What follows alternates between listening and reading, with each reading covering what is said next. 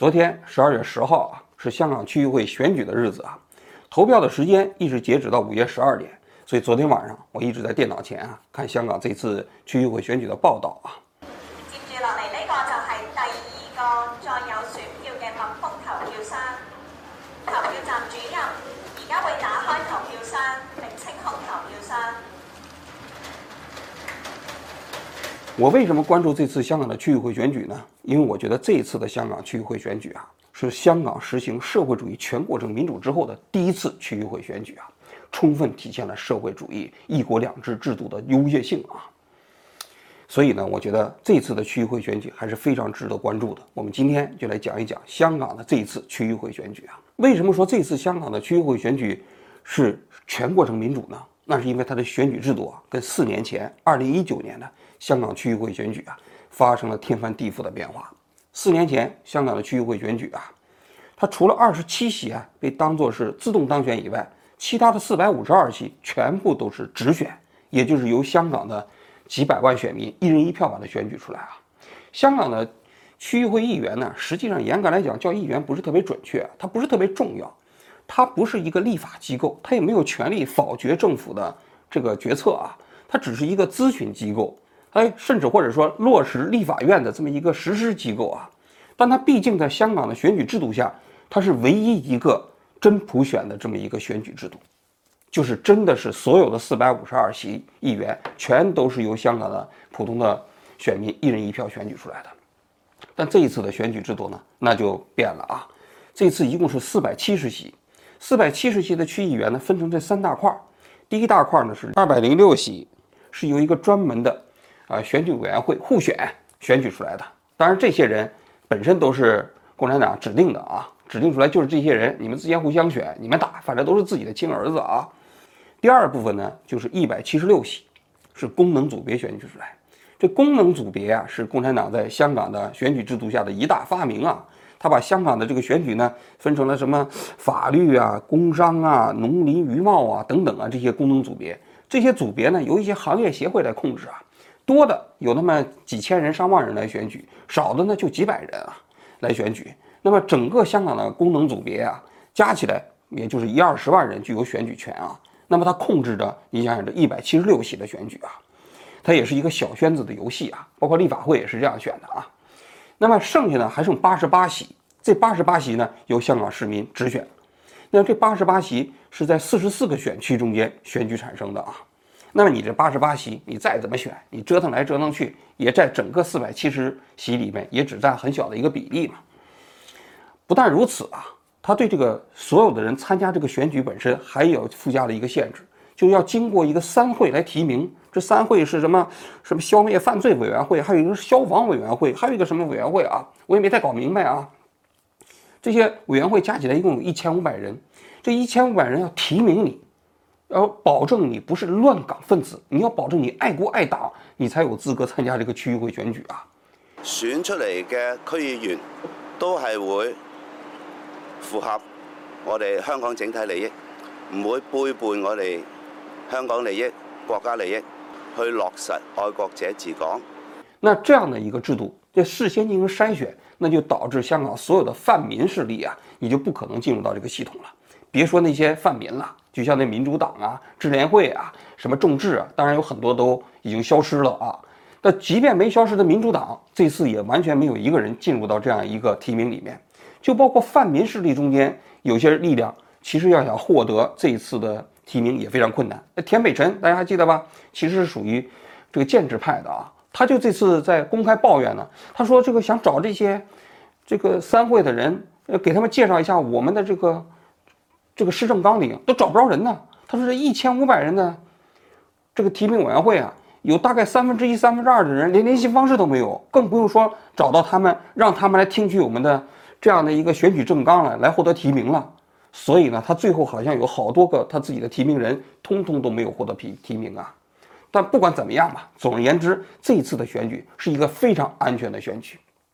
因为所有的过去那些打着引号的乱港分子，什么民主党啊、智联会啊、香港众志啊，这些呢，通通都不见了，因为他获得不了提名嘛。所有的这些人参与选举的人都是非常安全的，都是爱国爱党的，都是支持中共的。那他们这个选举，那肯定是对于中共来说，那是非常祥和的嘛，是吧？所以这是充分体现了一国两制制度的优越性啊。但这里就带来一个问题啊，你想想，过去香港人在二零一九年选举的时候，那他这个呃市民的投票意愿非常高啊，因为那个时候是真普选嘛。那他经历过这样的制度的选民，他对这样的选举他不一定感冒，他会觉得这是假选举、假民主、假投票，所以他不一定来投票，那就比较麻烦。为什么呢？因为他虽然说整个这个香港议会的选举它是一个假选举，但是呢，你不能把它搞成让人看起来。就认为它是假选举，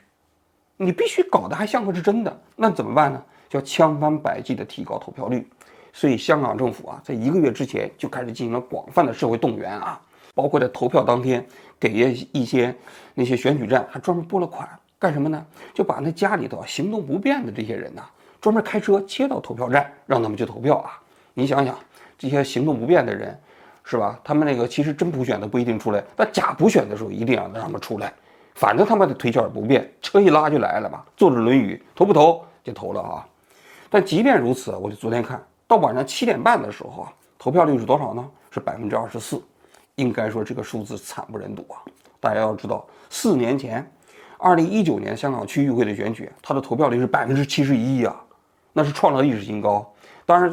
四年前有一些特殊情况，等会儿我们再讲啊。但是此前的投票率一般来说也维持在百分之四十左右。但是你到了晚上七点半，你这投票率只有百分之二十四，实在是太难看了啊！据说是北京啊给香港下的一个指标，投票率必须达到百分之三十。结果就在这个时候啊，香港的很多选区的投票机器就突然坏了，然后呢就投不了票了。那怎么办呢？那于是呢就宣布延期啊，本来是昨天晚上十点半，哎，投票的截止时间一直延到午夜十二点。那意思就是说，一定要让这个投票率往上冲啊！那到了午夜十二点之后。最后宣布啊，这这次的投票率是百分之二十七，百分之二十七呀，也创了香港自回归以来八次区议会选举的投票率的新低。应该说啊，大多数香港人对这次区议会选举是采取了不配合的态度，他们认为这就是一个假选举嘛。我们讲到这次的区议会选举啊，我们就要讲到二零一九年的这次选举，为什么呢？因为我觉得。这一次为什么中共要对区议会的选举制度发生一个天翻地覆的这种改造啊？就是因为二零一九年的那次区议会选举把共产党吓坏了。因为大家都知道，二零一九年在香港发生了一件大事儿，就是反送中运动啊。这个反送中运动，我们过去在节目里头也讲过好几次了啊。就是一个香港的年轻人跟自己的女朋友到台湾去玩，过程中把他自己的女朋友杀了，杀完之后他把他的。尸体装在一个箱子里，扔到河边，他自己就跑回到香港。由于香港跟台湾之间没有引渡条例，结果呢，他在香港没有办法送审，又没有办法送到台湾去，结果呢，就导致了一个杀人犯没有办法受到司法审判。结果香港当时的立法会呢，就想制定一个法律，香港如果出现了这个犯罪行为呢，可以送到中国大陆，也可以送到台湾去。结果这样的一个法律啊，在香港立法会开始讨论了之后，就是二十三条啊。可把香港的市民吓坏了，为什么呢？因为香港的很多人认为，香港之所以还有法治，还有民主，就是因为它司法制度啊相对来说独立于大陆。如果你要是在香港犯了罪，直接可以送到大陆去，那你想想，香港人不害怕了吗？因为大量香港的行为，其实在香港是不犯法的，但是按照大陆的法律看，就是犯法的。你比如说每年六四，大陆谁敢纪念呢？一纪念给你抓起来，但是香港呢？年年都有纪念六四的游行啊，所以香港就掀起了风起云涌的反送中运动。这个反送中运动后来延烧，最后香港的这些反对派啊就开始提出五大诉求。这五大诉求里头包括完全撤销当时对他们是暴徒的这样的一个认定啊，然后要求林郑月娥辞职，最后还实行双普选，真正的双普选，就香港的特首和香港的立法会啊。那么这就形成了香港啊。在反送中运动中间非常剧烈的呃政府跟这个民间反对势力之间的冲突啊，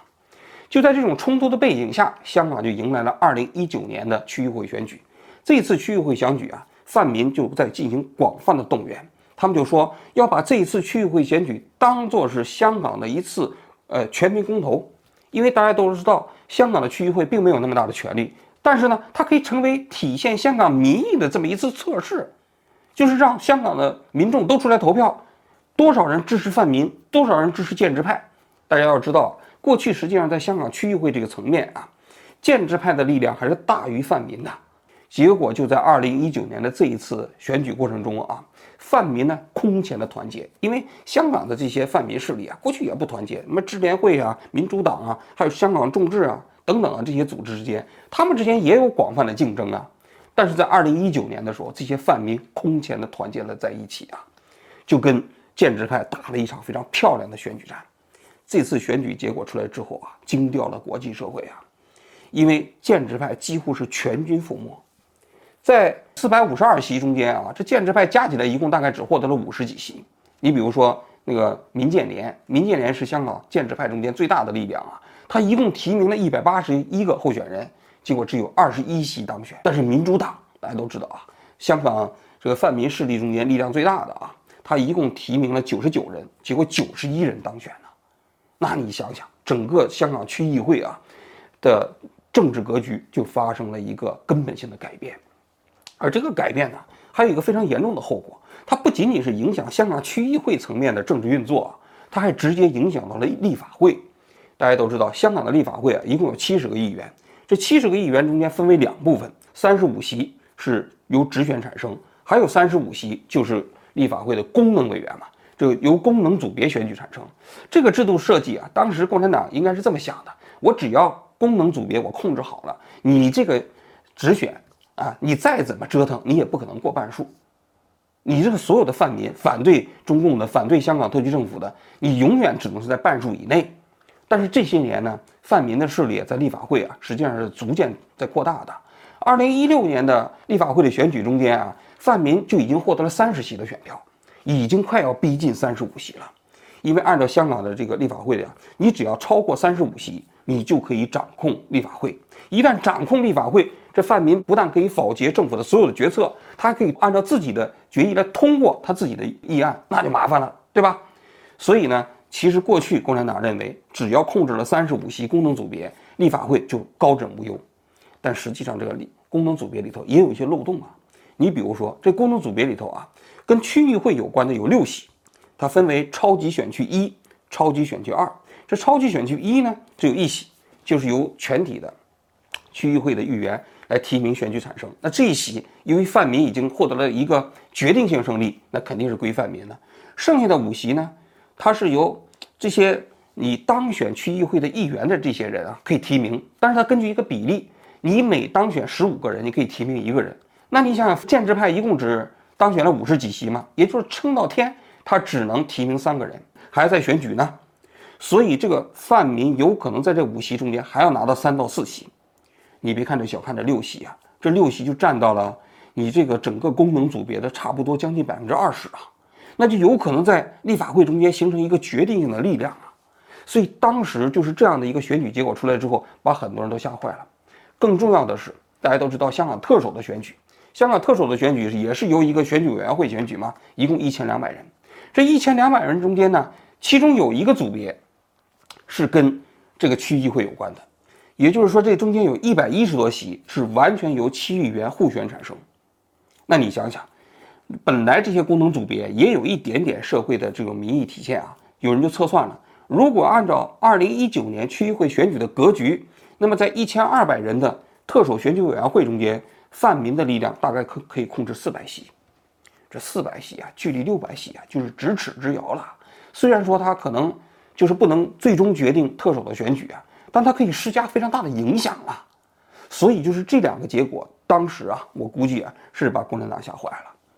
所以到了二零二零年，原本呢立法会要进行选举，这一年的九月六号提前已经公布了，结果呢，香港特区政府跟北京同时宣布，由于疫情原因，二零二零年的立法会选举不选了，推迟了，要推迟一年，啊。结果呢？这实际上是违反基本法的，因为香港的基本法规定啊，立法会委员一届任期不能超过四年呢。结果又让人大出来释法，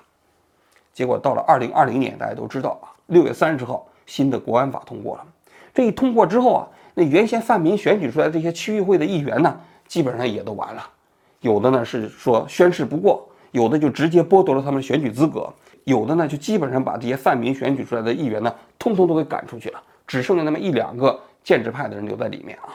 那么到了二零二一年，香港立法会呢制定了一个新的选举办法。首先，过去香港立法会是七十席，一半是直选产生，另外一半是功能组别。那这一次改的新的选举办法呢是九十席，这九席九十席中间只有二十席是直选产生了。那么剩下的有三十席是功能组别，还有四十席直接就是有一个选举委员会互选产生。那这样的一个制度啊，你就保证将来的香港立法会再也不可能有泛民在这里折腾了。同时还有一个选举的资格呃提名委员会，你要不通过这个提名委员会，你也不可能进入到立法院的这个选举层面上来。所以大家都知道，二零二一年的香港立法会选举之后，所有的泛民力量是全军覆没了。大量的泛民的这样的，像支联会，大家都知道，支联会是当年为了支援八九六四成立的组织啊。当年共产党不是通缉了很多学生吗？然后呢，香港就有一个民间组织要把这些学生运到香港去，被称之为“黄雀计划”。这以后咱们有机会可以讲啊。就在这个基础上成立了支联会。那么支联会等于在国安法成立之后啊，也基本上被肢解了。他们的几个主要的头头都给抓起来了啊。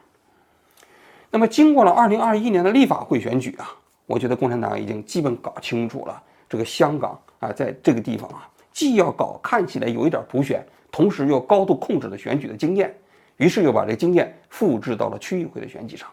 所以这次的区议会选举基本上是亦步亦趋啊，邯郸学步啊，哎，照抄的那个立法会选举的模式，就是整个这区议会一共四百七十席中间啊，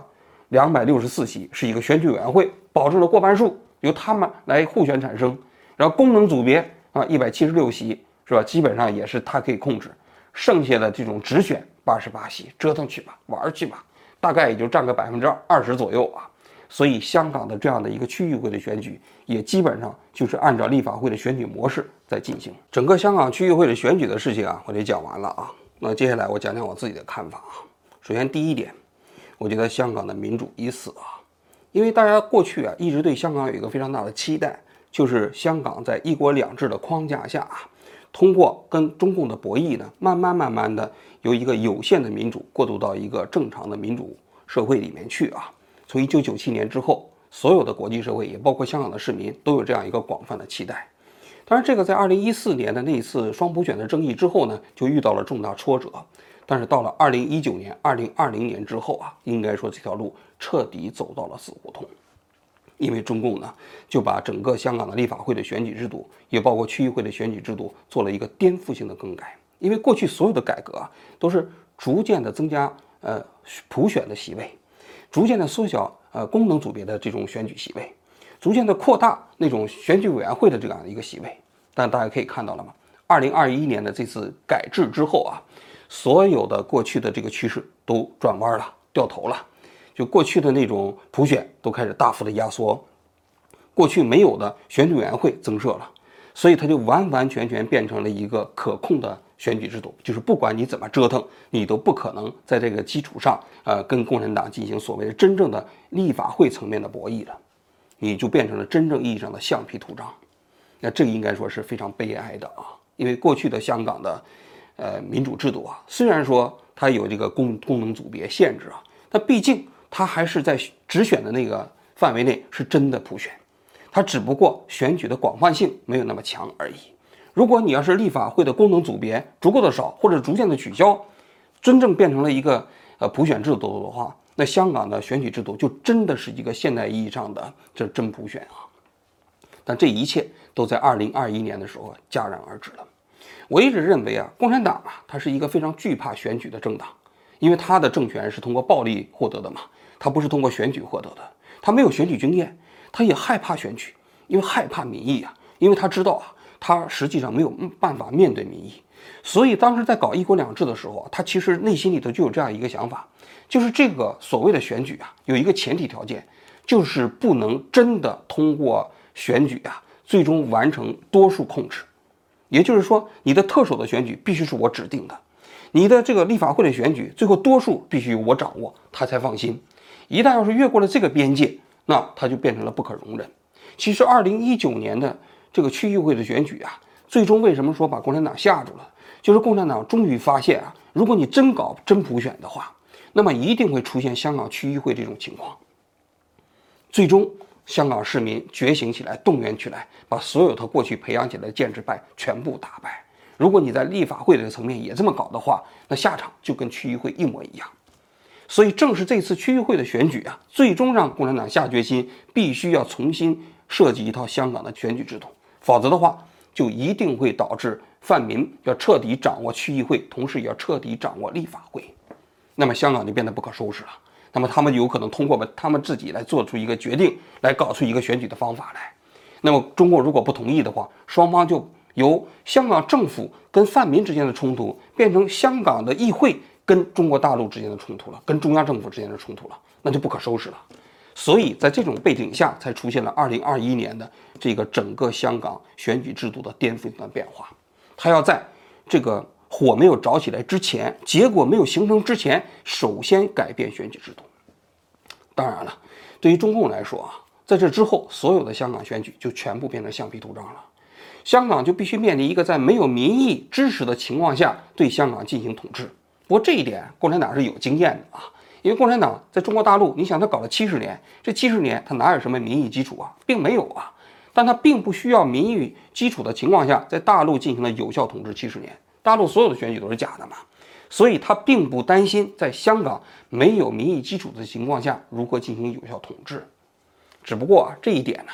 对于国际社会来说，观感极差，把台湾也吓坏了。因为过去你香港的一国两制不就给台湾看的吗？给国际社会看的吗？但是现在大家终于知道了，你跟共产党搞这种游戏规则，一旦这个游戏规则对他不利的时候，这个游戏规则他随时想改就可以改。但是对于中共来说啊，他首先想到的是稳定香港的社会，不能让它被乱了。在他们他们角度来讲，其次给台湾爱造成什么样的效果就是什么效果，他也不在乎了。只是说，整个从中华民族的角度来讲，这是一个悲剧事件，因为过去的香港啊，它不仅仅是东方之珠啊，它不仅仅是自由港，它还肩负着一个，就我一开始讲的，怎么能够在建制之内为中国探索出来一条跟共产党进行博弈，慢慢慢慢过渡到一个民主和法治社会的这么一个有限的尝试。其实一国两制五十年不变最大的意义，很多中国人的期待也正在于此。但所有的这些尝试都在二零二一年之后啊戛然而止了。那香港的未来呢？我们不知道啊。也许中共会倾他自己的全部的努力，给香港倾注于它的经济活力，让它继续保持作为一个金融中心的这个地位啊。他有可能做得到啊。但是啊，那个过去曾经以自由而著称、以法治而著称的香港，注定是一去不复返了，注定是已经死亡了。所以未来的香港。充其量也就是中国一个南方的普通城市，它再也不可能成为那个亚洲的东方明珠了。所以大家可以看到，二零二零年以后，大量的香港人开始逃离香港，大家开始离开香港。那么香港的未来究竟在哪里呢？还有没有未来呢？我想啊，这就是这次选举啊，给我们每一个香港人，也包括我们这个，呃，大中华区所有的这个华人呢，提出了一个共同的问题吧。好，我今天就讲到这里，谢谢大家。